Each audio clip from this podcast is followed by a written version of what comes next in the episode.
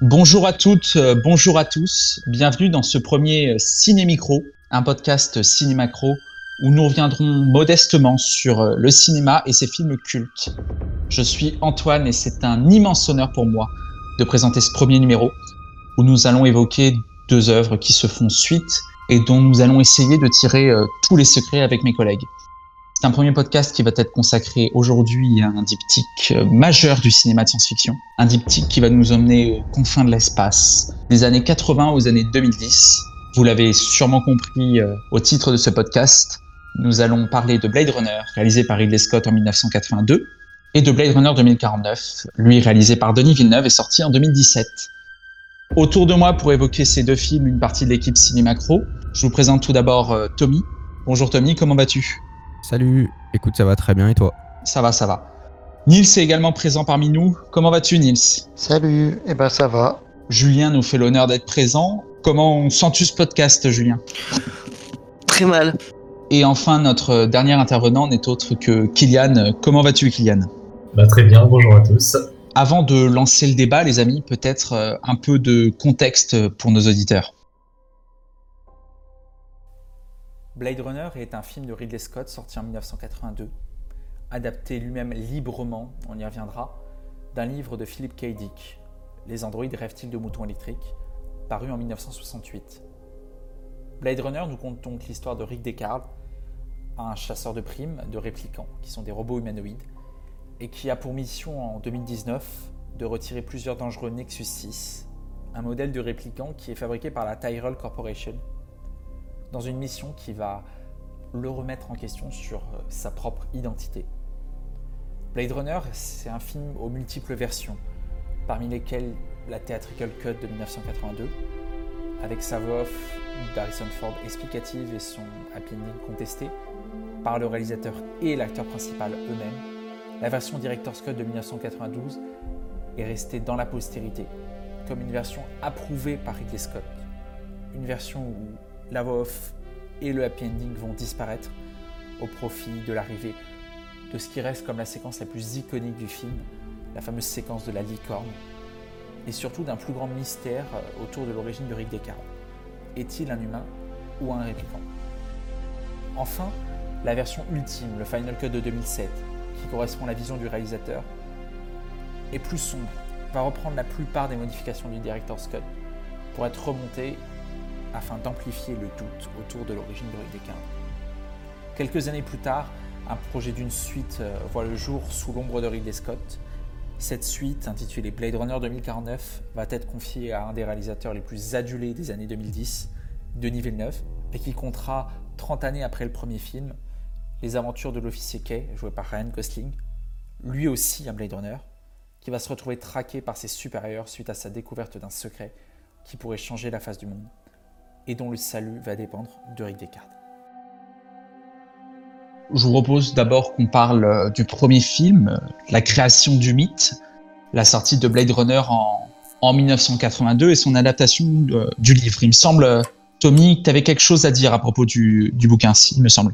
Ouais, du coup, bah, pour remettre un peu dans le contexte, moi j'ai lu le livre après avoir vu les deux films, tout récemment à l'occasion du podcast. Du coup, euh, c'est vrai que c'est assez, euh, assez déroutant parce que c'est un peu l'inverse de ce qu'on est censé faire. Mais ça reste quand même euh, une bonne, un bon complément, même si c'est censé être la base de l'œuvre, parce que ça, c'est vraiment un, ça reste quand même assez différent de tout ce que le film montre et, le livre vraiment a un univers beaucoup plus enrichi que dans le premier film de Scott. En tout cas, c'est évident forcément à la en littérature, on peut se permettre d'ajouter beaucoup plus de détails que dans un film de deux heures.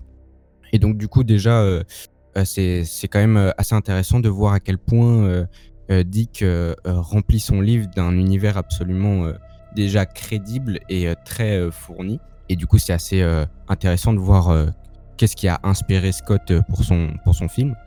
Mais en même temps, j'ai été assez surpris parce que le livre aborde des thématiques qui restent quand même assez différentes de celles qui sont mises en avant par, euh, par le film de Scott. Euh, on a quand même euh, de chaque côté des protagonistes qui ont des, des, défis à relever assez différents et surtout des, des questions existentielles, si on peut dire, qui, diffèrent, qui diffèrent pas mal. Du coup, bah, ça, c'était quand même à la fois intéressant, mais euh, quand même euh, euh, surprenant, dans le sens où les deux œuvres sont quand même assez radicalement différentes. Et du coup, c'est c'est vraiment un, un, très bon complément d'univers pour quelqu'un qui a vu le film en premier, bien évidemment. Et ça permet d'en apprendre beaucoup plus sur le monde, notamment sur les colonies et, et, même la société sur Terre, les échelles sociales et, les liens entre les, les habitants. Et en plus, du coup, avec les images en tête d'un de quelqu'un qui a vu le, le film, c'est vraiment euh, très intéressant. Ouais, je suis d'accord avec toi là-dessus, euh, sur le fait que ça peut être un bon compliment quand, on a vu les films d'abord, mais on peut aussi, je pense, le prendre dans l'autre sens. En soi, où euh, Dick construit, comme tu l'as dit, vraiment un univers pas que terrestre, c'est ce que peut donner comme impression le film de, de Ridley Scott. Et je pense, à juste titre, que Denis Villeneuve a aussi pioché dedans pour son film, mais tu l'as dit, je, je pense qu'on sera un peu d'accord là-dessus, c'est qu'il y a quand même déjà une rupture thématique entre le livre et le film. Ouais, totalement. Le film argue, vaguement sur euh, le fait est-ce qu'on est un homme, est-ce qu'on est un robot? Quelle est la frontière entre les deux? Alors que le bouquin et le livre de, Philippe K. Dick ressemblent beaucoup plus, et c'est une thématique qui est récurrente chez l'auteur, sur euh, qu'est-ce qui fait de nous un être humain il y a euh, notamment euh, le fait que dans le livre, Eric a une femme, et euh, elle est notamment soumise à ce qu'ils appellent l'orgue d'humeur, qui va venir modifier l'humeur d'une personne vraiment et qui, la modèle suivant des envies, ce qui en fait presque perdre en fait sa nature humaine. Et c'est un livre qui, à mon sens, se complète vachement bien avec ce qu'on pourrait qualifier de préquel spirituel avec Le bal des schizos, qui est un autre livre de Philippe K. qui reprend peut-être beaucoup plus thématiquement le, film de Blade Runner, euh, dans le sens où il y a vraiment cette confrontation entre l'homme et la machine, et euh, quelle est la frontière dessus. On retrouve beaucoup de personnages, par exemple le personnage de Pris est complètement issu du bal des schizos, vraiment dans sa chair, dans sa réflexion, même dans son design.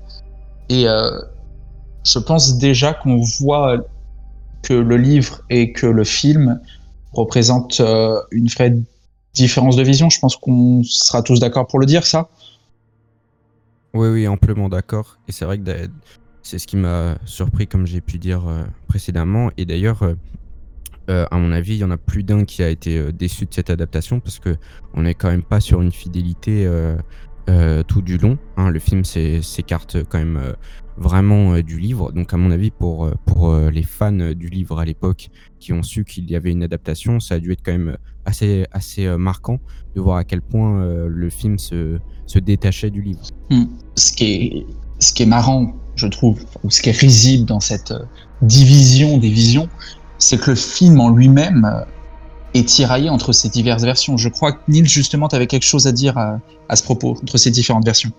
Alors, selon moi, ça montre une chose surtout, hein, c'est que le studio qui était en charge du film et Ridley Scott, bah, ils savaient pas du tout où ils allaient avec ce film, avec cet univers. J'ai l'impression que c'est surtout ça. Hein. Et ça prouve aussi que le film était très ingénieux pour son époque, hein, car même les spectateurs étaient perdus parce qu'ils n'avaient pas l'habitude de ce genre de film, ce genre d'intrigue.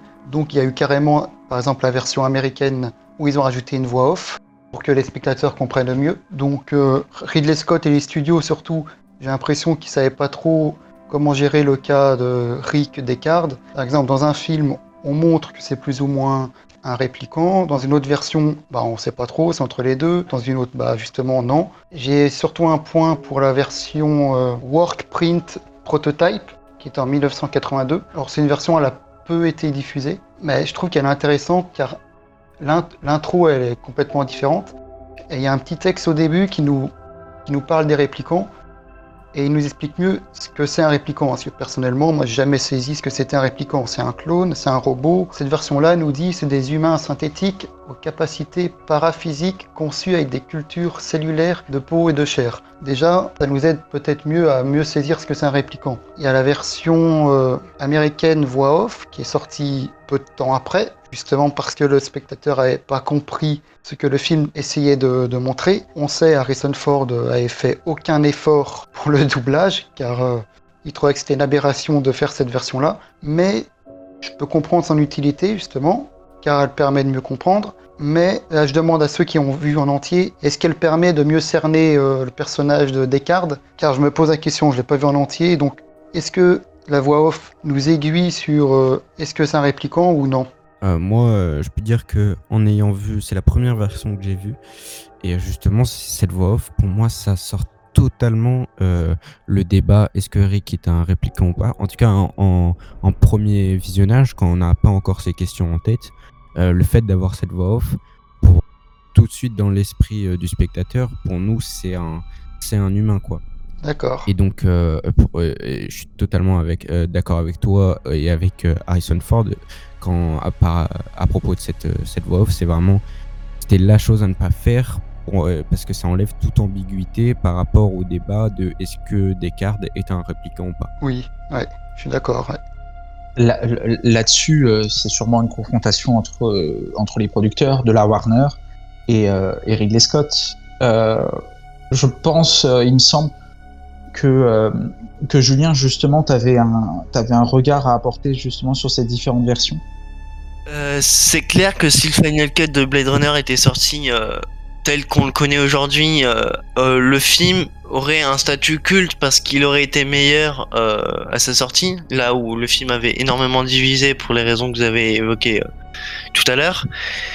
Mais je pense également qu'en fait, ce surplus de versions, pas forcément plus utiles les unes que les autres, euh, a aussi apporté un statut euh, culte et mythique qui font de ce film une version fantasmée en fait de ce que pourrait être le livre. Et là, avec ce, avec ce Final Cut, j'ai l'impression vraiment euh, de voir un, une évolution euh, des studios avec avec les producteurs, avec les réalisateurs. Euh, C'est-à-dire que euh, les studios, au, bout de quelques années, comprennent leurs erreurs, comme ça a été le cas pour le Donner Cut de Superman. Et là, tout récemment avec le Snyder Cut de Zack Snyder. Et là encore, on voit que c'est Warner qui est le méchant dans, cette histoire. Et je trouve en fait que ce surplus de versions est essentiel pour faire ce que Blade Runner est aujourd'hui, c'est-à-dire un film culte. Je pense que voilà, on n'aurait pas eu toutes ces versions, euh, on, aurait moins eu un statut de film culte. Est-ce que justement, vous ne pensez pas que, ces différentes versions, c'est avant tout un projet qui est un peu malade, où euh, on parle de la division d'esprit par rapport au, au livre, mais euh, division d'esprit également entre les, les différents intervenants. Peut-être Kylian, tu as quelque chose à, à dire sur, en tout cas, cette première version? Euh, alors euh, moi, je vais peut-être pas forcément être d'accord avec Julien sur le fait que le nombre de versions a vraiment servi le film. Ça, ça a apporté beaucoup de, bah, du coup, d'in- d'interprétations différentes, mais je suis pas certain que ça a été vraiment positif parce que c'était vraiment des, des réflexions totalement opposées. Après, moi, du coup, j'ai revu récemment le Final Cut. Je sais que j'ai déjà vu Blade Runner, mais je ne saurais pas dire vraiment quel cut c'était. Et j'ai fait mes recherches pour euh, comparer aux autres versions. Et ce qui m'a vraiment euh, fait euh, tilter, c'est sur la version américaine. Et donc ce happy end. Et moi, vraiment, c'est un, je pense, de, toutes les modifications qu'il y a pu avoir, je trouve vraiment c'est la meilleure. Même par rapport à la voix off, euh, parce que vraiment le, happy end, je trouve, ne fonctionne pas. Euh, c'est vraiment, je pense, la meilleure chose à faire de, de Ridley Scott, euh, de l'enlever dans son final cut. Je trouve que c'est pas compatible avec son univers et que, avec toutes les interrogations qu'il laisse en suspens pendant tout son film, d'un coup, nous donner euh, la fin de ces personnages comme ça, je trouve vraiment que c'est quelque chose qui fonctionne pas. Euh, en plus, euh, sur les plans non utilisés de Shining, je trouve ça, c'est vraiment, ça me laisse un sentiment bizarre, mais vraiment, je pense que la plupart seront d'accord avec moi que je trouve vraiment que le Final Cut, bah, évidemment, c'est le meilleur, parce qu'il correspond à Ridley Scott. Après, euh, je trouve vraiment qu'il y a eu trop de versions. Je crois qu'il y a eu 7 ou 8 versions, c'est trop pour un film. Un film ne peut pas exister en, Oui, en 8 versions différentes, c'est c'est beaucoup trop. c'est pas possible. Donc, euh, savoir quand même que au début, moi, je connaissais pas le film Blade Runner, donc je tape sur Wikipédia et il y a carrément un Wikipédia entier qui se nomme les versions de Blade Runner. Tellement qu'il y en a, tellement que c'est différent, il y en a beaucoup trop en fait. Au début, je comprenais rien. Quand tu connais pas le film, alors laquelle faut regarder? D'accord, il y a ça qui change, mais ça, est-ce que c'est important? Si ça change t'es perdu. Il y en a beaucoup trop.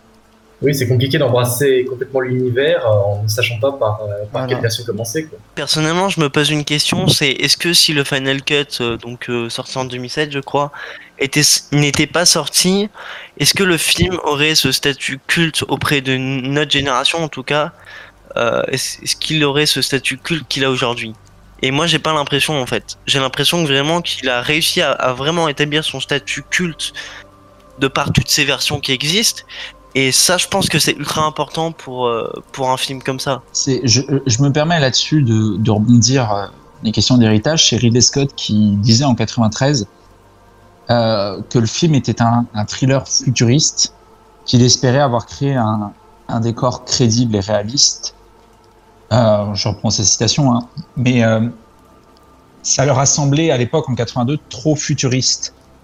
Et est-ce que vous pensez pas que le projet au départ a eu les yeux peut-être un peu trop gros pour, euh, pour lui à une époque en 82 où, euh, où certes la SF, euh, on a déjà eu des œuvres comme 2001 ou Star Wars aux États-Unis, ou même Alien de Ridley Scott.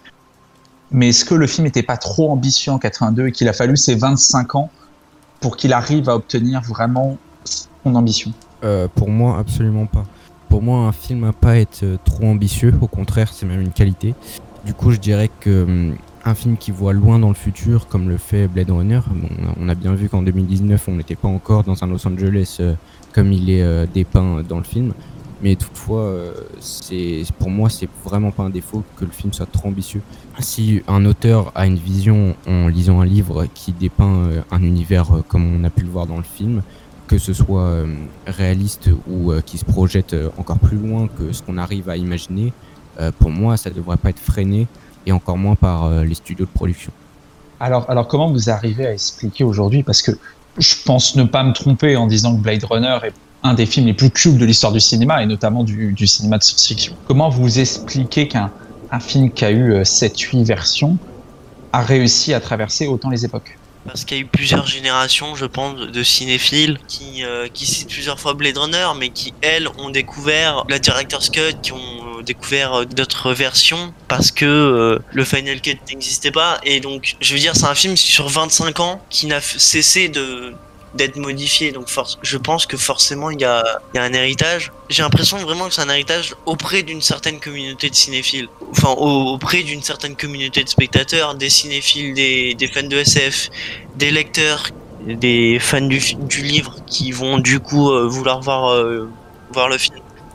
la, la- la question que j'aimerais poser derrière ça, du coup, est-ce que la postérité a pas plus retenu la légende autour de Blade Runner que le film en lui-même Est-ce que, est que le fantasme des cinéphiles et des nombreux cinéastes qui se sont inspirés, c'est pas la légende qui entoure ce film et pas le film en lui-même?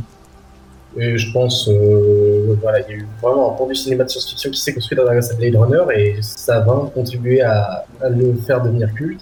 Avant tout, je pense vraiment une, pierre angulaire d'un nouveau cinéma de science-fiction, vraiment, qui, euh, renouvelle le- les codes du genre, totalement différent de ce qu'on a pu voir dans Star Wars ou et qui a vraiment ouvert une porte, euh, une porte du coup pour euh, des nouveaux films. euh, et je suis aussi d'accord pour le fait que mine de rien, les, différentes versions ont permis aussi de, rendre le film culte parce que le, film a grandi lui aussi au- avec les spectateurs et de nouvelles générations ont pu le redécouvrir. Mais voilà, son statut culte, je ne saurais pas exactement m'expliquer comment il a comment il est apparu. Mais je pense que c'est une combinaison de facteurs et notamment le fait que, que c'est quelque chose vraiment de novateur euh, dans le cinéma de science-fiction. Niels, tu as peut-être quelque chose à, à compléter sur ce statut culte C'est vraiment ancré dans notre esprit quand on pense au futur. des- Il y a vraiment l'image de Blade Runner qui revient souvent. Et il y a aussi dans l'art en général, hein, Blade Runner a influencé euh, plein de films. Bon, déjà, premier qui vient, je pense, c'est tous, c'est le cinquième élément, de Luc Besson, avec les voitures volantes. Un film que j'aime beaucoup, il y a par exemple Bienvenue à Gattaca. En jeu vidéo, bon, il y a le très attendu Cyberpunk 2077. Et j'ai, alors là, je connais beaucoup moins. C'est aussi du côté des animés euh, japonais. Il y a Akira et Ghost in the Shell où c'est vraiment aussi inspiré de Blade Runner. Mais un truc de fou quand tu vois, enfin toute l'image, l'imagerie est reprise. hein. En fait, je pense, conclure, en fait, je pense que chaque œuvre qui se déroule dans le futur, en livre, en film, peut-être en musique, je sais pas, est inspiré de près ou de loin euh, par Blade Runner, je pense. Tommy, il me semble que tu avais que t'étais pas forcément d'accord avec ce point de vue, toi. Ouais, moi je suis pas tout à fait d'accord par rapport à ce statut culte, ou en tout cas à, comment le film euh, l'a obtenu. Pour moi, c'est avant tout un bon film euh, pour la majorité des gens. Et euh, c'est pas forcément les nombreuses versions qui ont fait que, le film est devenu culte dans, le cœur et dans l'esprit des gens. Pour moi, ces nombreuses versions, ça l'a surtout endommagé. Il faut pas oublier que Blade Runner, il est quand même venu euh, de la part d'un réalisateur euh, assez connu quand même. Ridley Scott, c'est pas n'importe qui pour, alors certes, un public assez euh, averti, mais pour quand même pas mal de personnes. Et puis surtout, c'est arrivé dans une période assez charnière du cinéma. En 82, il y a un peu une révolution dans pas mal de genres euh, euh, au cinéma, en particulier américain, je parle. Et d'ailleurs, ça se voit très clairement dans Blade Runner, qui reprend énormément euh, du film noir et euh, tous ces codes repris dans d'anciens films que les Américains connaissent plus que bien. Euh, c'est pour moi, c'est surtout ça qui ont fondé le statut culte du film et pas forcément les différentes versions et les problèmes liés à la production. Alors après, c'est vrai que euh, sur le long terme, euh, à aujourd'hui, c'est vrai que c'est ça qui fait qu'on connaît euh, beaucoup le film. Mais en premier lieu, à sa sortie, il faut pas oublier que c'est quand même avant tout un film de bonne qualité. Justement, tu, tu, évoques, tu évoques le fait que ça soit un peu un témoin d'une époque. C'est peut-être peut-être un, un, bon lien pour parler de cette, de cette suite. Est-ce que est-ce que c'est une bonne manière, euh, Blade Runner 2049, de, prolonger cet univers, ce, témoin, alors même que le film est sorti dix ans à peine après le Final Cut? Euh, Ouais, pour moi, euh, déjà, en partant du postulat qu'on s'arrête à la Final Cut de Blade Runner, et avec le livre de l'autre côté, on voit qu'on a quand même un univers très très riche et très peu exploité, comparé à un Star Wars ou à un Star Trek euh, pour mentionner d'autres euh, licences de SF, on a quand même un univers euh, très riche et qui est mais exploité à 1% de sa, ses capacités. Donc déjà, le simple fait de la simple idée d'avoir une suite, pour moi, c'était une bonne idée ou du moins ça pouvait se faire. Maintenant, est-ce que 2049 est une bonne suite? Ça, on va, on va en débattre. Je sais que on n'est clairement pas d'accord sur ce sujet, mais en tout cas, de ce postulat de base, pour moi, une suite, c'était pas nécessaire, ça c'est sûr mais au moins c'était euh, envisageable et ça pouvait être réussi. Maintenant, en alignant euh, un, bon metteur en scène comme Villeneuve a su l'être avec ses nombreux films, euh, avec une bonne équipe technique et un bon scénario derrière, pour moi c'était forcément une bonne idée. Ou du moins, ça pouvait amener à quelque chose de vraiment réussi. Et puis, et d'ailleurs, pour moi, justement, le fait que le premier film ait atteint le statut de culte, on, on pouvait se permettre du coup de le mettre de côté et donc de le préserver sans, sans entacher sa réputation en amenant la suite vers quelque chose d'assez différent. Alors, est-ce que 2049 a su le faire? Ça, c'est assez partagé, mais en tout cas pour moi, euh, le prolongement de l'univers était euh, tout à fait envisageable et euh, c'était une bonne idée de le faire. Peut-être que l'un d'entre vous veut rebondir sur ce que vient de dire Tony là-dessus, sur la genèse de cette suite.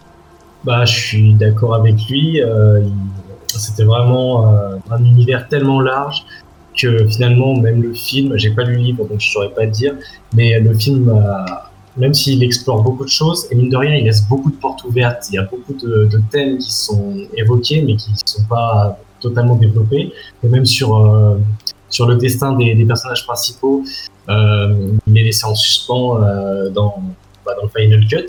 Et donc vraiment, il y avait vraiment un matériau de base pour, euh, pour constituer une suite.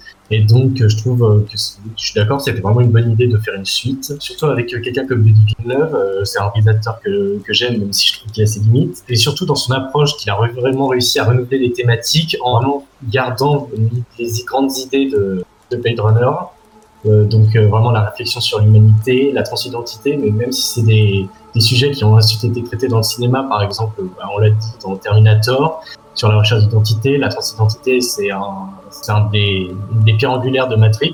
Donc des, et même si c'est des thèmes qui ont déjà été traités par héritage de Blade Runner, finalement, il a réussi, à, se il a réussi à se les réapproprier pour, pour lancer son projet.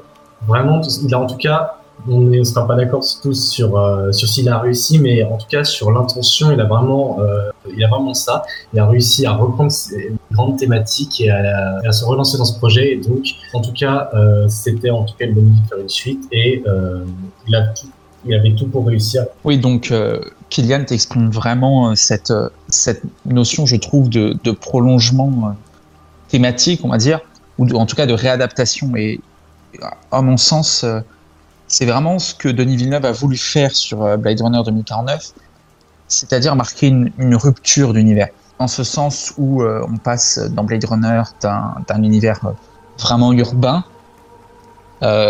sombre, et qu'on passe chez Villeneuve du désert, quelque chose qui est plus coloré, qui est plus esthétisé, peut-être, enfin plus esthétisé par la couleur en tout cas.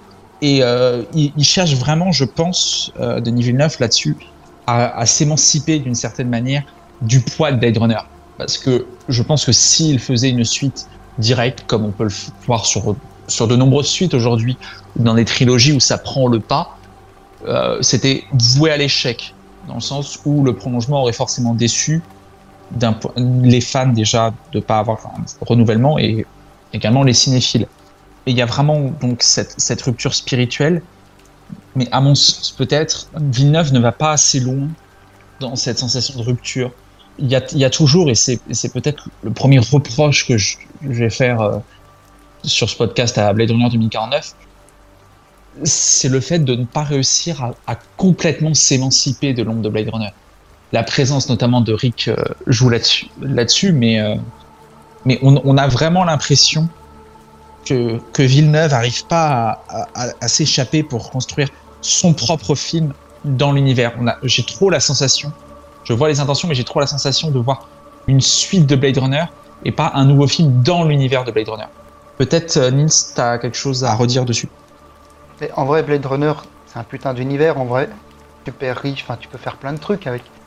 Donc, selon moi, c'est facile de le prolonger sans faire trop de dégâts euh, par rapport à l'œuvre originale. Hein. Tu peux partir dans plein de sens différents, émanciper, etc je pense qu'il n'y a pas de souci. Et à vrai dire, je suis même surpris que pendant tout ce temps, il n'y a jamais eu, je sais pas, de série ou même, un autre film. Je suis, vraiment surpris. Il y aurait pu avoir une dizaine de films ou de séries.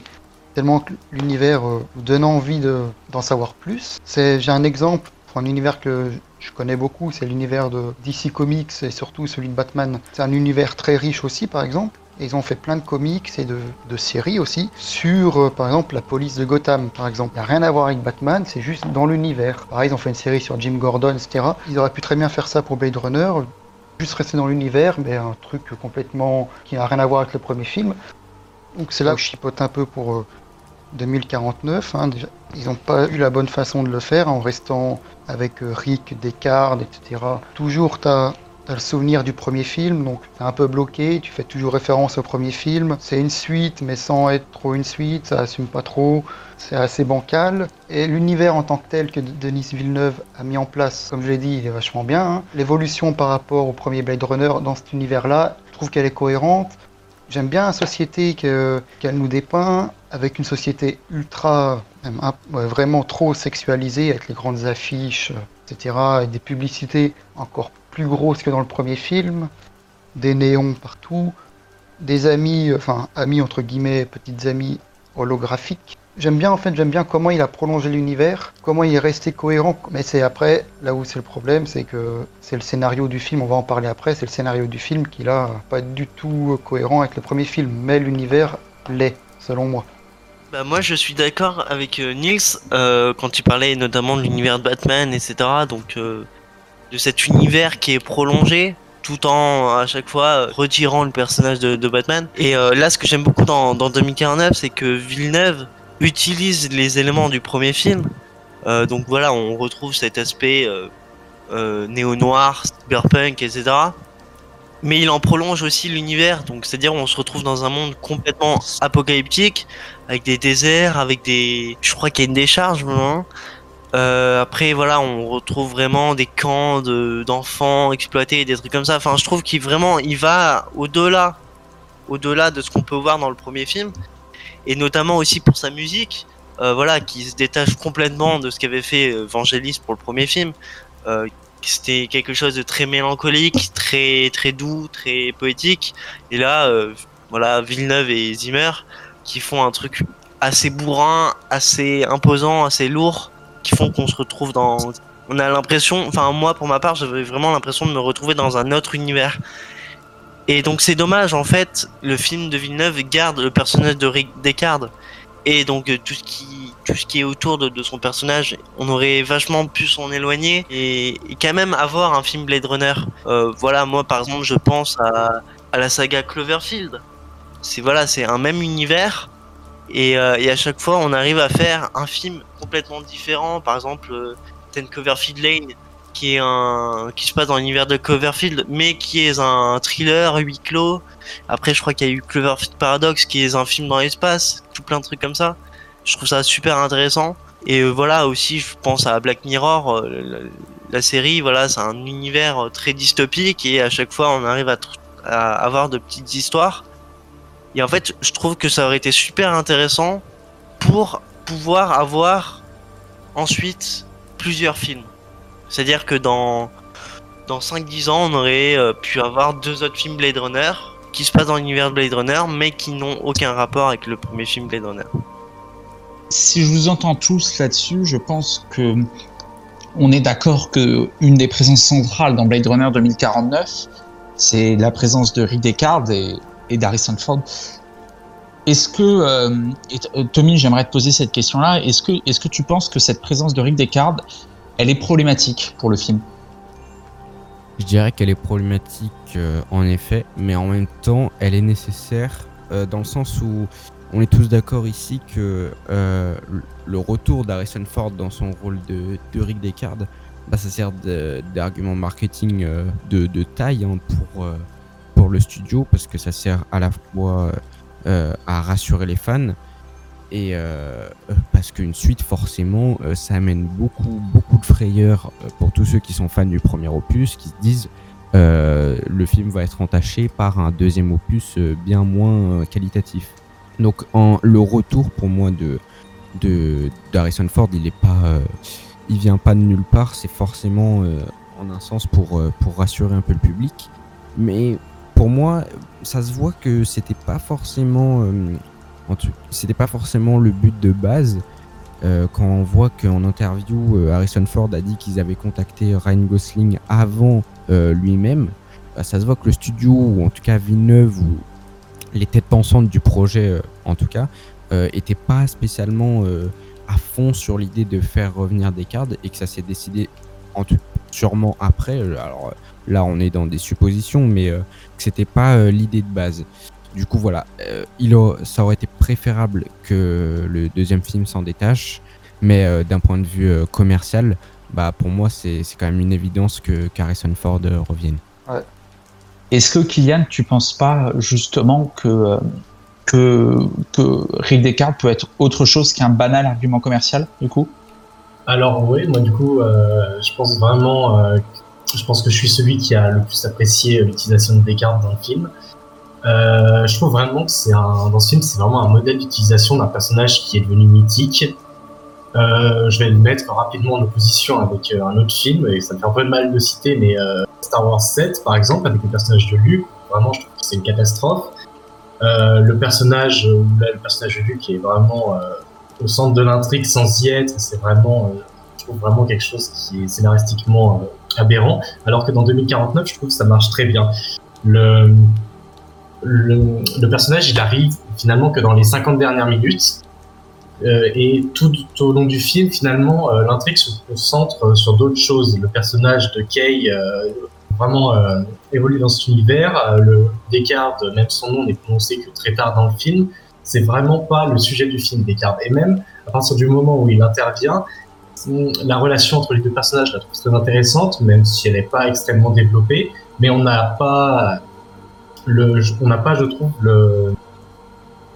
ce qu'on pouvait vraiment attendre euh, l'image du maître de l'élève ou alors d'un père spirituel, ce genre de choses. Je trouve vraiment que Villeneuve a réussi à ne pas sombrer dans, cette facilité et à vraiment développer le personnage euh, de Kay et aussi celui de Descartes. Et je trouve vraiment que le personnage de Descartes, il sert l'univers, il sert l'intrigue et plus important, il, prolonge les thématiques qui avaient déjà été abordées dans Blade Runner, l'original, et surtout les grands questionnements pour moi, 2049, il n'apporte toujours pas de réponse si euh, Descartes est un répliquant ou non.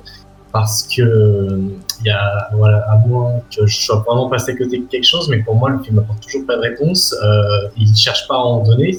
Je pense que Villeneuve, a, dans son esprit, c'était plus euh, Blade Runner qui devait statuer sur ça, et que 2049, c'était avant tout l'histoire de Kay, et que finalement, Descartes et Harrison Ford sont là pour oui, évidemment, c'est aussi un argument commercial, je peux pas le nier, mais euh, je trouve vraiment qu'il a été très bien utilisé, que le personnage tient l'intrigue sans qu'il en soit vraiment le centre. Et voilà, je trouve vraiment que ça a été une très bonne utilisation des cartes dans ce film. Tu vois, moi je suis pas forcément d'accord avec toi là-dessus. Tu parlais de Star Wars 7 et, je trouve que Blade Runner 2049 a, euh, a cette maladie qu'a eu Star Wars pendant trop de films. Et je suis un grand fan de Star Wars et ça me fait mal au cœur. Star Wars, aujourd'hui, on a l'impression que l'univers, ils sont presque incapables de le faire tourner sans qu'il y ait l'ombre des Skywalker. Et, tu fais le parallèle avec Star Wars 7. J'ai aussi vu ce parallèle qu'on peut faire avec Star Wars 7 de cette légende qui arrive à la fin du film et qui, libère. Alors, Descartes a un peu plus de présence dans Blade Runner 2049 que, que Luke Skywalker peut avoir euh, dans Star Wars 7. Mais euh, j'ai vraiment cette impression qu'aujourd'hui, et que Blade Runner 2049 prend la suite euh, d'autres films, Blade Runner 2049 est incapable, en fait, on est incapable de faire sans les figures du passé. Et le, simple fait que le film, finalement, même si ça arrive qu'à la fin, parce que c'est, comme tu l'as dit, 50 minutes sur un film de près de 3 heures, et encore à la base, il devait faire quasiment 5 heures, c'est rien. Mais le simple fait qu'on soit obligé de faire tenir un acte aussi capital que le dernier acte d'un film sur une figure du passé, pour moi, c'est un aveu d'échec, au même titre que Star Wars 7 a, échoué là-dessus, à être capable de s'émanciper du passé. Et, en plus, tu dis que ça apporte pas de réponse, d'une certaine manière. Dans le livre de Philippe K. On voit quand même que Rick est un être humain, puisque, on l'a dit tout à l'heure, la question est de savoir n'est pas de savoir est-ce qu'on est un humain, est-ce qu'on est un, robot, c'est la frontière entre les deux. Qu'est-ce qui fait de nous un être humain? On sait euh, de réputation notoire, parce qu'il l'a dit en interview, que Ridley Scott pense que Descartes est un répliquant dans son film. Si je me base de la version Final Cut qui repose sur la version de Scott, et qui je pense, euh, enfin je pense que Villeneuve a plutôt basé sa suite sur les versions Director's Cut et euh, Final Cut que les versions theatrical, on part sur le simple, le simple indice, le fait qu'un répliquant vive 4 Là, on est 30 ans plus tard. D'une certaine manière, pour moi, Villeneuve, comment, en, ce sens, Villeneuve apporte des réponses. La quête d'identité de, de Kay est pour moi beaucoup plus dans l'esprit de Blade Runner que ce retour de, de Kay. Je ne sais pas ce que tu en penses, Kylian, là-dessus. Oui, bah, je suis d'accord avec toi sur pas mal de points. c'est sûr que, bah, heureusement que la quête d'identité de Kay est au centre du film. C'est sûr que j'aurais sûrement pas été d'accord avec ce que j'ai dit si Descartes était vraiment un personnage central, mais je trouve vraiment qu'au final c'est un personnage secondaire. Même le personnage de, de Joy joué par De je trouve, est, plus intéressant et plus présent dans l'intrigue, mais, qu'il a, mais Descartes apporte quand même quelque chose. Après, sur les réponses, je crois que, du coup, tu as dit que les réplicants ne vivent que quelques années. Je crois que c'est que les modèles Nexus 6 qui sont limités à 4 ans, mais j'ai un petit doute là-dessus et que oui, c'est des modèles Nexus 6 dans le film. et que je crois que du coup, dans la version cinéma euh, américaine, que bah, du coup, euh, sur le happy end, la voix off explique que euh, le personnage de Rachel, lui, n'a pas de, durée de fin. Donc, même si c'est pas le final cut. C'est pour ça que j'ai dit que j'estimais mon argumentaire tient sur le fait si Villeneuve a, a, suivi la logique du final cut, du director's cut. S'il suit la logique du theatrical cut, mon argument est moins valable. Maintenant, euh, comme on a dit tout à l'heure, l'héritage il se base surtout sur le Final Cut. je trouve, je trouve qu'il y a trop d'éléments quand même qui partent sur le Final Cut. Ouais, je suis d'accord. Mais après, euh, c'était le, le, le, débat faire une suite de Blade Runner ou faire un, autre film dans l'univers de Blade Runner. Et Villeneuve finalement fait une suite. Et dans l'idée de faire une suite, je doute qu'il puisse se passer de Descartes. Je sais pas si Nils, on, t'a pas trop entendu sur ce débat-là, si tu as quelque chose à apporter pour l'utilisation de Descartes, Ah, Je vais dire clairement, hein, ça, me, ça me saoule. Déjà, bon là c'est un avis personnel, la relation entre Descartes et Rachel dans le premier film, pour moi, elle avait peu d'intérêt. Et du coup, le fait que 2049 repose pratiquement que sur ça, sur une relation du 1 dont, selon moi, a peu d'intérêt, bah, déjà ça me sort du film euh, direct, hein, c'est un peu d'intérêt. On dirait presque une fanfiction, euh, c'est vraiment ça a peu d'intérêt. Alors, oui, Harrison Ford, c'est indissociable de Blade Runner, mais je sais pas, t'avais plein de façons de, faire une suite sans, euh, sans le mettre dedans, quoi. Faire des spin-offs, faire des trucs sans faire référence à, Harrison Ford. Et surtout, je trouve, bah là je rentre, je rentre direct dans l'intrigue de 2049 parce que le fait que peut-être, je crois que c'est ça, un Descartes, il a peut-être un enfant avec Rachel. Et du coup, comment Ryan Gosling, donc euh, l'agent euh, K, sait que Descartes est le père de cet enfant Parce que bon, il mène son enquête et il retrouve la sauvegarde du souvenir euh, de l'interrogatoire qu'il a fait à Rachel dans le premier film. C'est le seul indice qu'il a. hein. Et il n'y a rien qui indique que suite à ça, euh, Harrison Ford sera en, va se mettre en couple avec euh, Rachel et vont avoir un enfant. Il n'y a aucun indice qui montre ça. Et puis direct, Ryan Gosling est là. Ah bah c'est sûrement euh, Harrison Ford euh, qui est le père déjà. Enfin, je trouve c'est bancal. Enfin, j'ai pas compris. Il faut m'expliquer. Je sais pas, ça tient pas debout tout ça. Et ça me saoule. euh, ça me saoule.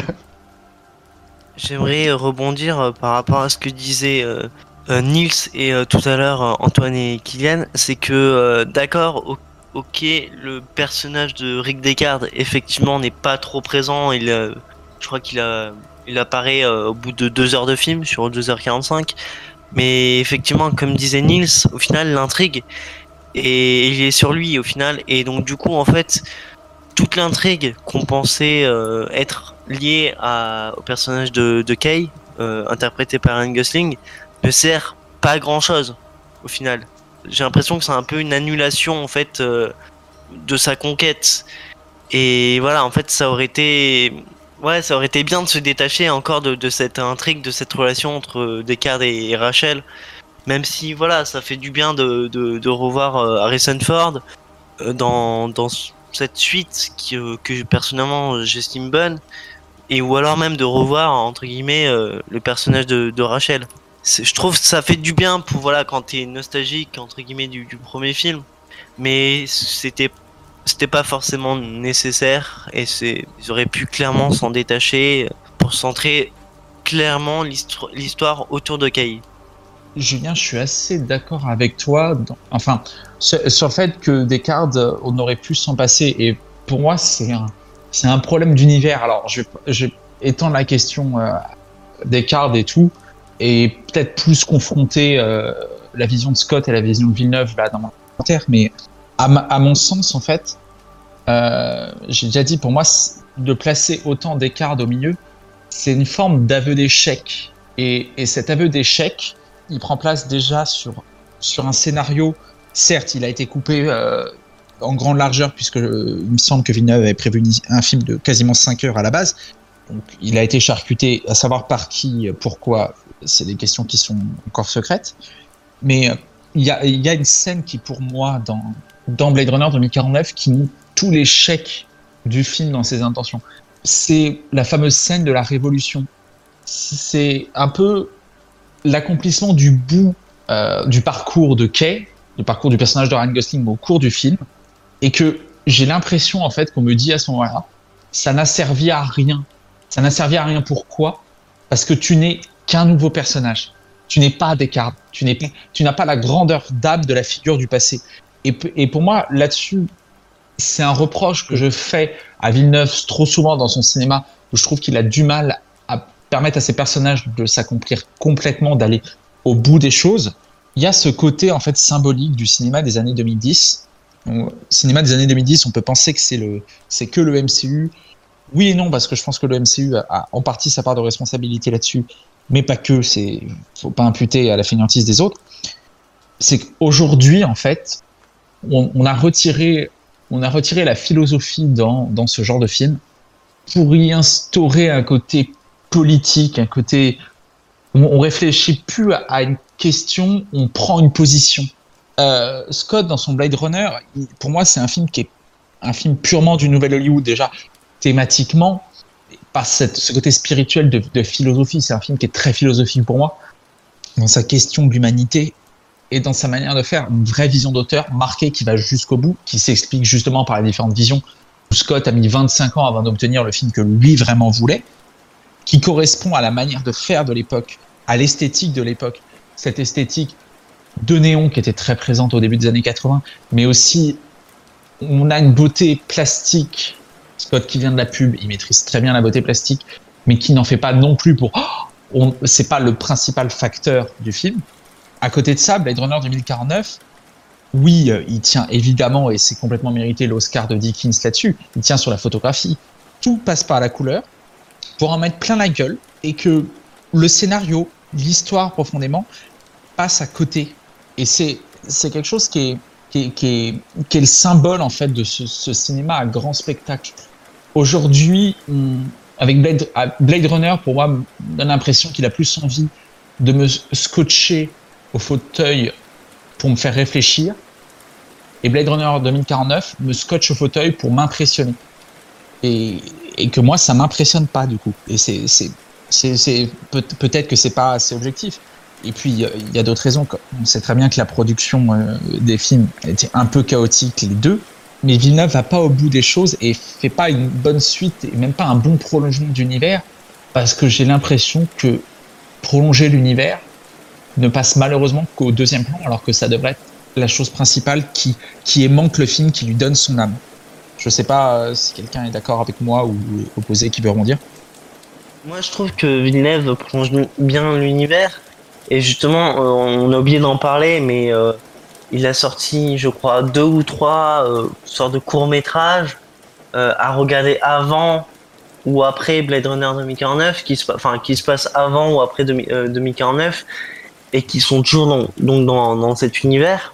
Et euh, quand tu dis euh, Blade euh, 2049 et seulement en fait du grand spectacle, euh, bah, j'ai envie de dire qu'en fait moi je je verrais mal Blade Runner tel qu'on le connaît aujourd'hui sortir dans nos salles aujourd'hui et avoir et être culte dans 20 25 ans. Ah mais c'est des, des questions de vision de cinéma mais là-dessus là ce que fait Villeneuve Blade Runner 2049 cet SF qui pour moi est très spectaculaire aujourd'hui, pour moi, euh, tu vois, je disais le MCU, pour moi c'est beaucoup plus imputable à Nolan par exemple. Ce, côté grand spectacle, la présence de Zimmer qui fait une BO nolanienne, pour moi c'est un espèce de hasard du destin, mais qui, qui est, risible dans, dans ce sens-là. Il manque quelque chose pour atteindre la grandeur.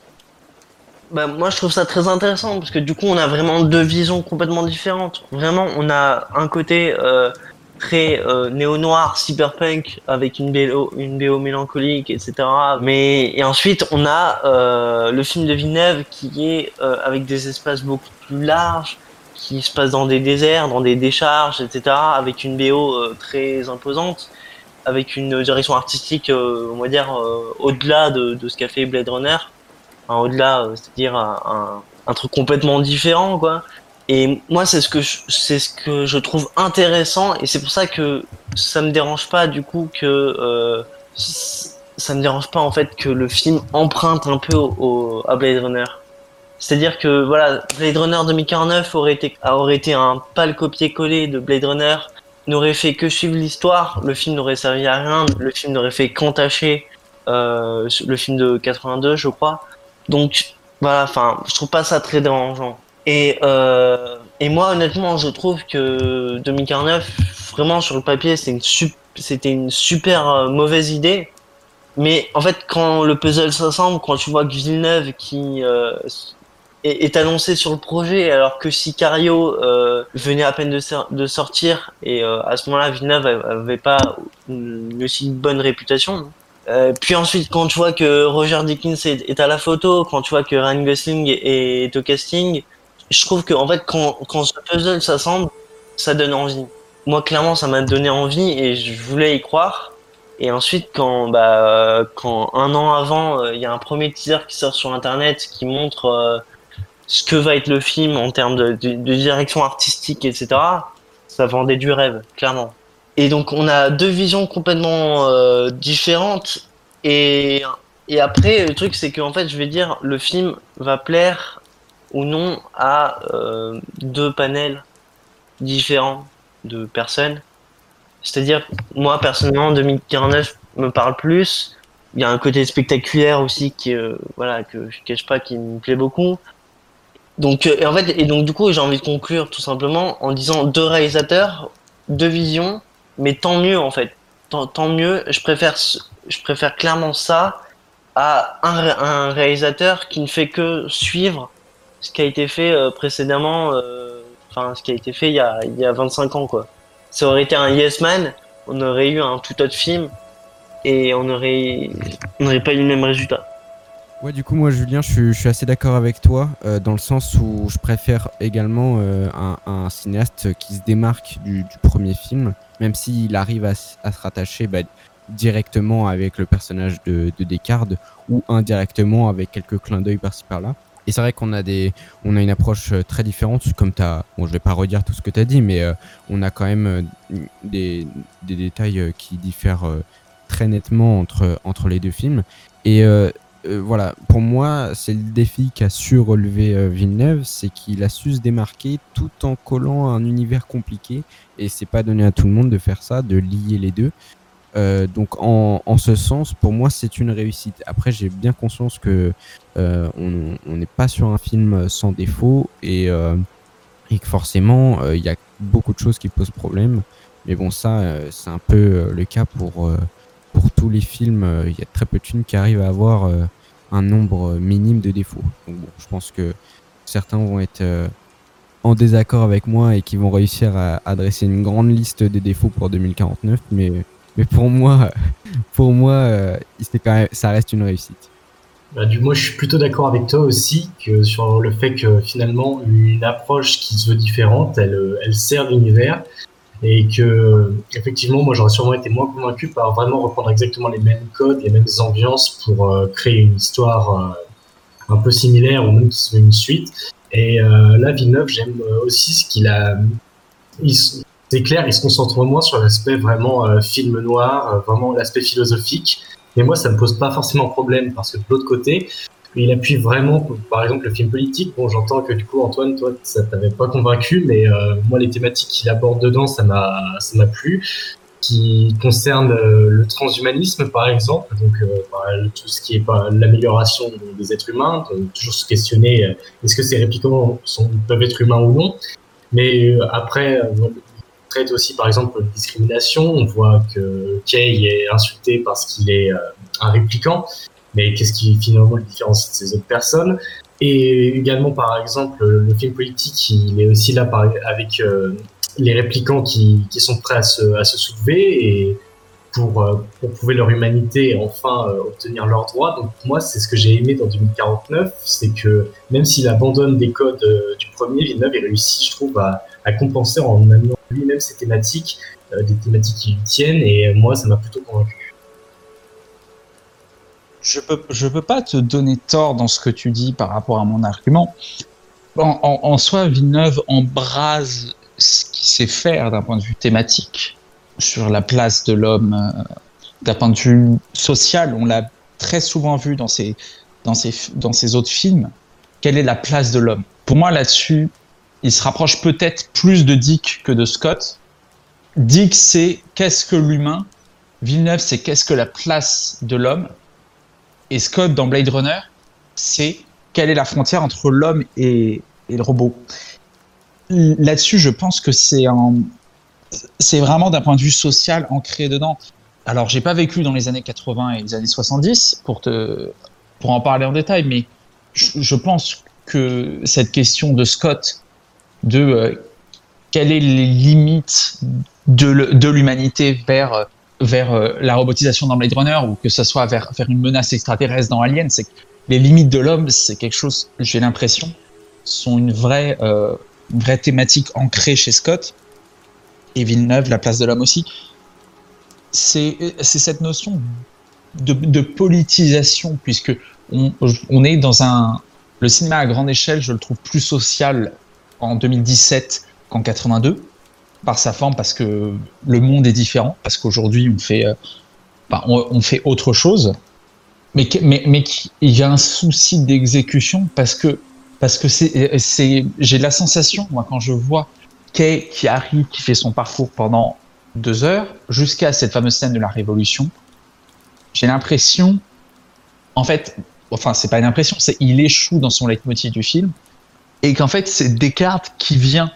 Et, par là, j'ai juste l'impression, en fait, que Villeneuve, euh, bah, il lâche l'affaire dans cette scène-là. Il, se place, euh, pour moi, quand je vois ça, je Kay, pour moi, c'est Villeneuve et porter cet héritage, porter tout ce qu'il qu'il embrase et ce qu'il va réussir à se démarquer de ça. Et au final, non, pour moi, c'est un aveu d'échec de Villeneuve de se dire j'ai servi à rien presque.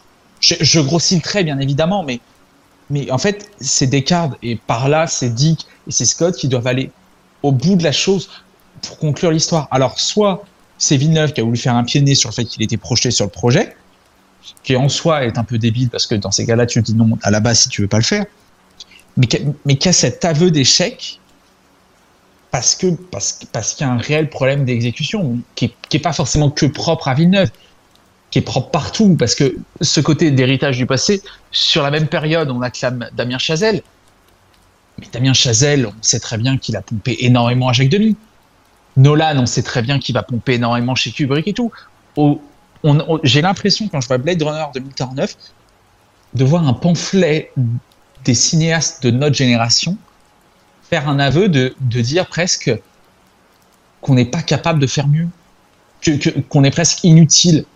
Parce que j'ai vraiment l'impression, quand je vois Blade Runner 2049, quand je vois Kay à la fin de ce, plan sur les marches, j'ai envie de lui dire tout ça pour ça. Tout ça, on t'a vu pendant plus de deux heures pour ça, en fait. Pour que tu sois un, espèce de pou, quoi. Mais c'est valable pour 2049, c'est valable sur des films d'auteur comme ceux de Villeneuve, comme ceux de Chazelle, comme ceux de Nolan, mais c'est aussi valable sur des films à plus grande échelle. Euh, on parlait de Star Wars 7 tout à l'heure. Abrams, il fait pareil à la fin de Star Wars 7. J'ai repompé Lucas, mais en soi, je suis pas capable de faire mieux. Alors, je vais peut-être pas être tout à fait d'accord. Après, j'aime beaucoup ton interprétation du fait que ce serait euh, Villeneuve qui se projette dans Kay. Après, moi, je l'ai pas ressenti comme ça, mais je trouve pas que finalement euh, Kay échoue. Je trouve que finalement, il, trouve enfin qui il est. Il s'accomplit vraiment en tant que personnage. Il s'investit enfin euh, un combat qui, qui mérite d'être mené. Et il le mène ce combat parce que avant, il est juste un simple flic. Il se pose pas la question. Alors que là, vraiment, il quitte tout, euh, tout ce qui a symbolisé sa vie jusqu'à présent pour euh, rejoindre la Révolution. Et à la base, il, est parti pour... euh, il est censé tuer Descartes, c'est ça? Il est censé tuer Descartes. Et surtout, il finit par croire que c'est lui le, le, le bébé, enfin l'enfant. Et ça, pour moi, c'est, là où je te rejoins, Kylian, c'est que c'est le point culminant du film. C'est que dans un film qui traite de la quête de l'identité et, euh, et de la race humaine et de ce qui fait un humain, ce qui distingue l'humain du robot, avoir suivre pendant plus de deux heures euh, un protagoniste euh, qui finit par croire, et du coup nous aussi, le spectateur en même temps, que on parle de lui quand on parle du, du bébé de, de Descartes et de Rachel, et pour on apprenne au dernier moment comme lui que depuis le début c'était jamais à propos de lui, moi c'est vraiment quelque chose de très fort dans un film qui traite de la quête de l'identité. Et euh, là où je suis euh, d'accord avec toi aussi, Kylian, c'est que j'ai pas du tout ressenti, euh, comme tu le disais Antoine, le fait que Villeneuve euh, se projette dans. Bon, Enfin voilà, je comprends, euh, j'ai bien entendu euh, pourquoi euh, ça t'avait évoqué ça, mais personnellement, j'ai pas du tout euh, senti ça. Et pour moi, genre ce, ce fait d'avoir un, un, héros qui au final n'en est pas, qu'on aime ou pas l'idée, ça c'est euh, strictement euh, subjectif et personnel, mais en tout cas, je trouve que c'est c'est intelligent dans, dans la thématique qu'aborde le film. Moi, ce que je trouve, enfin, ce qui me dérange en fait, c'est que en fait, toute la quête de de Kay durant le film, au final, ne finissent que par servir en fait euh, l'histoire de, de Descartes et, de Rachel en fait. Et donc du coup, moi perso, j'ai eu l'impression en fait d'un d'un gâchis et donc c'est à dire que tout ce qu'avait fait Kay n'avait servi euh, pas à rien, mais ne lui avait servi à rien. Et ça, c'est. En fait, j'ai eu ce même sentiment-là, en fait. C'est ce qui est dommage. C'est pour ça que le film aurait gagné à se détacher complètement du premier Blade Runner. Je suis assez convaincu de, de ce que tu dis là. Villeneuve ne va pas au bout des choses. Il y a des idées, clairement. Ça fait du bien de voir un cinéma qui a des idées. Aujourd'hui, on voit trop de films qui manquent d'idées, qui sont des, plaquages de, trucs préconçus. Mais le souci de Villeneuve, comme dans ses autres films, c'est que les idées sont là, mais il y a un problème dans la mise en place, dans le développement de ces idées, dans leur, exécution. C'est, ça, va pas. C'est, euh, c'est là où le final cut de Scott est un immense chef-d'œuvre pour moi, parce que Scott, il prend ses influences, il prend son mouvement du nouvel Hollywood, il prend ses, il prend son côté futuriste, il prend le texte de Dick, même les textes de Dick, il prend son inspiration assumée de films noirs, il prend les codes de la SF, il les digère et il, il va jusqu'au bout des choses. Villeneuve, j'ai fini, à force, à force d'éplucher sa filmographie, de me demander s'il est capable d'aller jusqu'au bout des choses. Il y a un vrai souci là-dessus et, c'est un problème générationnel. Pourquoi le nouvel Hollywood a tant de succès? Parce que c'est une proposition de cinéma qui est radicale, qui va, euh, enfin, Scorsese, Coppola, ses grandes heures, Spielberg, Scott, et pourrait en citer bien d'autres. C'est des gens qui prennent leur idée à bras le corps, qui la défendent et qui, et qui la poussent jusqu'à leur point ultime. Donc si l'idée de départ est mauvaise, évidemment c'est un film raté, mais ça accouche aussi de chef-d'œuvre.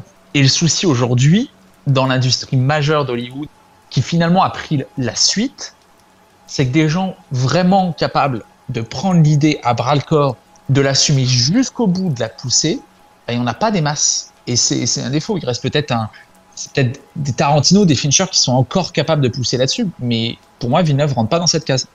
Peut-être que Nils, tu as quelque chose à, dire pour ajouter à ce débat-là? Personnellement, j'ai pas aimé l'intrigue du film. hein. En fait, le film, ce qui m'a gêné aussi et frustré, tout le long du film, on nous parle d'événements qui ont l'air vachement bien. Par exemple, le fameux blackout. Et aussi, il nous montre une possible révolte des Nexus. Ça a l'air excitant, ça a l'air vachement euh, intéressant. Puis au final, on s'intéresse à un truc nul qui est euh, bah, Descartes, de est-ce que c'est le père, euh, nanani, nanana. Ou déjà ça, ça m'a frustré. Je sais pas vous, mais j'aurais préféré qu'on parle d'autre chose que de ça. Et après, exemple, je vois pas l'intérêt du personnage de Jared Leto. En fait, en fait, tout le long du film, j'ai pas compris ce que le film essayait de, de me démontrer, ou de m'expliquer, ou de me faire comprendre. J'ai vraiment rien compris au message du film. Enfin, je sais pas, ça tient, ça tient pas debout. Et j'étais perdu, enfin j'ai lâché l'affaire. à- J'étais là, bah non, ça m'intéresse pas ce que tu me racontes. voilà. Le, perso- le personnage de Leto n'a pas beaucoup de sens. Hein. On va pas se mentir. hein. C'est un antagoniste pour être un, antagoniste. Un des principaux trous, c'est que, que bah, l'antagoniste est, est, est, cliché, qui n'a aucun sens intrinsèquement en tant que personnage, mais en plus qui dévalorise le film. C'est peut-être ça, encore une fois, on peut comparer à Blade Runner. Finalement, oui, bah, les antagonistes, il y a les Nexus 6 que Descartes doit doit tuer, mais euh, le méchant, peut-être celle qui rôde en tant que, que antagonisme principal dans l'univers, c'est peut-être la Tyrell Corporation. Là, encore une fois, il y a plus de finesse. Bon, ça, c'est mon point de vue. Après, est-ce qu'on peut dire que Tyrell, dans le premier Blade Runner, est un antagoniste marquant Euh, Personnellement, euh, Pas vraiment. Non, non, mais, non, mais- non, mais d'un point de vue spirituel, c'est un antagoniste. oui. Ce qu'il n'y a pas, c'est que, c'est que, c'est que Jared Leto, dans Blade Runner 2049, c'est écrit sur son front Je suis méchant. Bah oui, regardez, je tue des gens sans aucune raison, euh, je suis un peu fou. euh. Oui, d'accord, t'es méchant, oui, c'est bien. Après, j'ai quand même envie de le défendre, euh, le personnage de Leto, parce que je trouve que c'est un traitement différent. Enfin, aussi pareil, c'est un traitement qu'on n'avait pas eu dans le premier. Bah, dans le premier, finalement, euh, le personnage de Tyrell, c'est plus un chef d'entreprise, c'est pas vraiment un grand créateur, tout ça. Alors que là, chez Leto, je trouve vraiment, on a ce côté démurge, vraiment une espèce de, de dieu créateur. euh, je veux bien que c'est vrai que le personnage n'est pas subtil. Euh, Quand il tue le, le Nexus, c'est pas subtil et son traitement est pas subtil. Mais je trouve qu'au moins, il apporte ce, ce traitement qu'on n'a pas eu et qui est intéressant dans cet univers où vraiment, finalement, euh, qu'est-ce que vraiment la différence entre les, euh, les androïdes et les humains. Est-ce que finalement lui aussi crée la vie et le représenter comme une espèce de dieu créateur Je trouve ça vraiment intéressant, même si le traitement n'est pas toujours efficace. C'est pas subtil, mais surtout c'est incohérent avec ce qu'il dit cinq minutes avant où il dit ah c'est difficile de en ce moment c'est difficile de créer des nexus. Enfin, on, est en manque de nexus, je crois, c'est ce qu'il dit. Et il l'a tué juste après. Oui, mais, j'entends, j'entends. Après, moi, quand même, j'ai été plutôt convaincu par le personnage d'Eto, même s'il a beaucoup de défauts, parce qu'au moins, je, trouvais vraiment que c'était un, truc qui pouvait manquer au premier Blade Runner. Peut-être pour euh, conclure ce, podcast, si vous voulez bien, on peut peut-être faire un, dernier tour de table où chacun peut comparer et, donner peut-être que nos auditeurs, euh, dans tous ces débats-là, n'ont pas réussi à discerner quel, euh, lequel des deux nous préférons, lequel des deux reste, on va dire voilà, je, je, sais pas qui, veut se lancer, qui veut, qui veut conclure son, son argumentaire là-dessus. Euh. Bon, alors j'ai pas aimé Blade Runner 2049. Euh, je l'ai dit, ça a peu d'intérêt. Premier Blade Runner, je suis pas un grand fan non plus. Hein, mais bon, je alors je préfère le premier Blade Runner. Et surtout, pour faire une conclusion, j'aurais plus dit j'ai préféré l'intrigue du film, du premier film, même si je suis pas fan, mais j'ai préféré l'univers que le 2049 nous a proposé, en fait. Donc je pense aussi que l'univers que Denis Villeneuve a créé, enfin a prolongé, a créé euh, entre guillemets, ça aurait, mérité autre chose comme intrigue et ça a l'air quand même prometteur parce que je pense qu'il y aura une saga. Donc je trouve ça prometteur pour une suite qui, je pense, est déjà prévue euh, chez la Warner. Alors moi, Blade Runner 2049 m'a plus parlé. Je ne saurais pas dire lequel des deux films est meilleur, mais en tout cas, c'est des thématiques qui m'ont euh, plus intéressé. Euh, vraiment, des, intrigues qui mêlent plus politique et, euh, et finalement qui mettent l'humain au, milieu de, de, toute cette technologie et de toutes ces machines. Moi, ça m'a vraiment beaucoup parlé. J'aime beaucoup Blade Runner, mais finalement, 2049 pour moi, c'est vraiment un pari très bien réussi. visuellement, en termes d'intrigue et en termes de personnages surtout. Donc, euh, je, pardon. Personnellement, je préfère 2049, même si Blade Runner reste un immense film. Tommy, tu as peut-être quelque chose à rajouter? Ouais, du coup, pour enchérir, euh, moi, j'aime pas trop comparer les deux parce que je les trouve quand même tellement différents que c'est quand même difficile de d'en mettre un au-dessus de l'autre. Maintenant, euh, j'ai quand même une préférence pour 2049. Déjà parce que je trouve que, alors, il y a un statut de culte qui est absolument impossible de, de, nier au, premier film, mais c'est pas pour autant qu'il est parfait. Je l'ai revu assez récemment au ciné. Et euh, il y a quand même des. Ce qui, ce qui vient euh, directement avec les vieux films, mais il y a quand même des, des erreurs de découpage, euh, notamment dans la première scène de l'interrogatoire. Tout n'est pas parfait. donc, en ce sens. Alors, tout n'est pas parfait dans 2049 non plus. Mais un peu comme Kylian, il m'a plus parlé. il m'a plus dans son univers. Alors c'est aussi le fait que j'ai pas grandi avec Blade Runner, donc il euh, y a ça qui joue aussi. Mais du coup, voilà, petite préférence personnelle pour 2049. Mais en même temps, les deux sont tellement différents et tellement bons que je, les compare euh, très peu euh, et je profite au même niveau pour les deux films. Julien, peut-être voudrais-tu conclure ton argumentaire? Euh, donc euh, voilà, bah après moi je suis pas objectif avec Villeneuve, voilà, je, je suis un grand fan de, de ce réalisateur. Donc du coup j'aurais plus tendance à dire que 2049 est supérieur. Après voilà, euh, comme disait Tommy, pareil, je n'ai pas grandi avec Blade Runner. J'ai découvert Blade Runner 2049 en salle et tandis que voilà, Suite 82, je l'ai découvert il y a quelques semaines en salle pour la première fois. Enfin, je l'avais déjà vu, mais je l'ai vu en salle pour la première fois. Et je pense qu'en fait, l'expérience cinéma m'a beaucoup apporté à Blade Runner 2049, euh, ne serait-ce que pour ses paysages, que pour sa musique, pour son ambiance, euh, voilà, enfin pour cet univers en fait que Villeneuve a su créer. Et, euh, et aussi, euh, voilà, c'est une direction artistique que j'aime beaucoup. Je me suis, au fur et à mesure des années, beaucoup sensibilisé la direction artistique, alors euh, non, de, du film de 82 n'est pas ratée, loin de là. Mais je trouve celle de Villeneuve beaucoup plus intéressante. Voilà, on a plusieurs palettes de couleurs, on a plusieurs décors différents. On va voilà, on va à différents endroits de, de Los Angeles. Euh, on a plus, on a beaucoup plus de personnages. Euh, on a une vision, dire, euh, politique beaucoup plus large. Donc c'est voilà, c'est quelque chose aussi que, je préfère. Pour leur grande différence, qui fait que chacun, que ces deux films sont uniques et que ce sont tous les deux des grands films. C'est-à-dire que moi je pourrais pas dire tel film est meilleur que l'autre. J'aimerais juste revenir sur euh, ce que tu as dit tout à l'heure, Nils, par rapport au fait qu'une saga pourrait être déjà en préparation.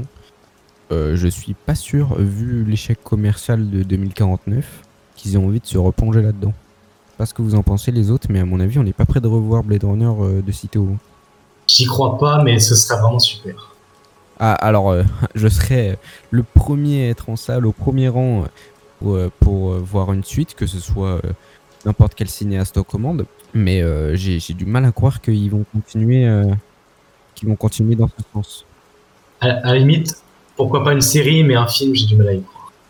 Mais je crois que ça, ça- c'était dans les cartons de Warner euh, bien après. euh, Enfin, j'avais vu un article genre sur Deadline, Variety, machin, euh, quelques mois après la sortie de, de 2049. Donc je pense qu'il y a, ça va être à- avec un budget beaucoup moins conséquent, certes, parce que le budget pour 2049 euh, était bien trop, bien trop énorme. Suivi en plus de l'échec commercial, c'est sûr que ça n'a pas aidé.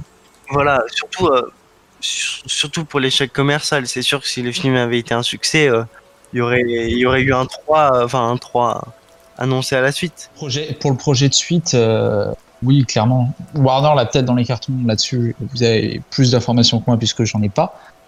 Non, je pense que Villeneuve va être assez occupé par Dune pendant quelques années pour que ça ne vienne pas de lui. Mais un peu comme les livres, parce qu'il y a eu des suites aux livres. euh, Il y en a eu trois, si je m'abuse, qui ne sont pas de, Dick.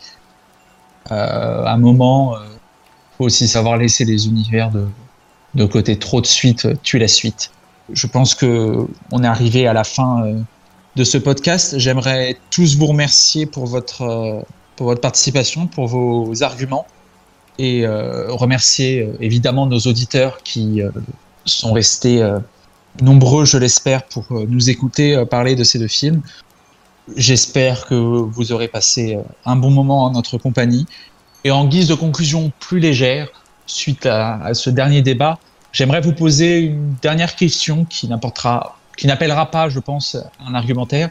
Si un troisième film Blade Runner devait voir le jour, qui voudriez-vous voir à la réalisation? Euh, Kylian, tu as peut-être un nom déjà qui te vient en tête? Alors l'idéal c'est Villeneuve, mais si Ryan Johnson veut y aller, je le suis. Niels peut-être?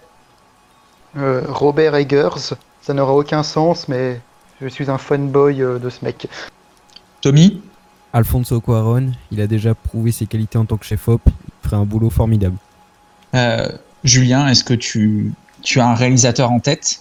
Euh, moi j'irais euh, Denis Villeneuve, même si je, je le verrais plus pour une série. Ou alors je dirais Neil Blomkamp parce que il a su s'imposer dans le paysage euh, SF. Donc euh, je le verrais bien. euh, en plus je crois qu'il était, il devait faire un film Alien, donc voilà énième suite d'un film de Ridley Scott. Donc ça peut être intéressant. Quant à moi, bon, même si je ne pense pas qu'il y aura de suite, je vais te rejoindre, Julien, sur Neil Blomkamp, qui pourrait donner, je pense, une, un bon Blade Runner, ou un Blade Runner tout du moins intéressant. Je vous remercie tous pour d'avoir suivi ce, premier numéro de, de Micro consacré à, à Blade Runner et Blade Runner 2049. Et euh, je vous dis à très bientôt pour un nouveau podcast. Merci.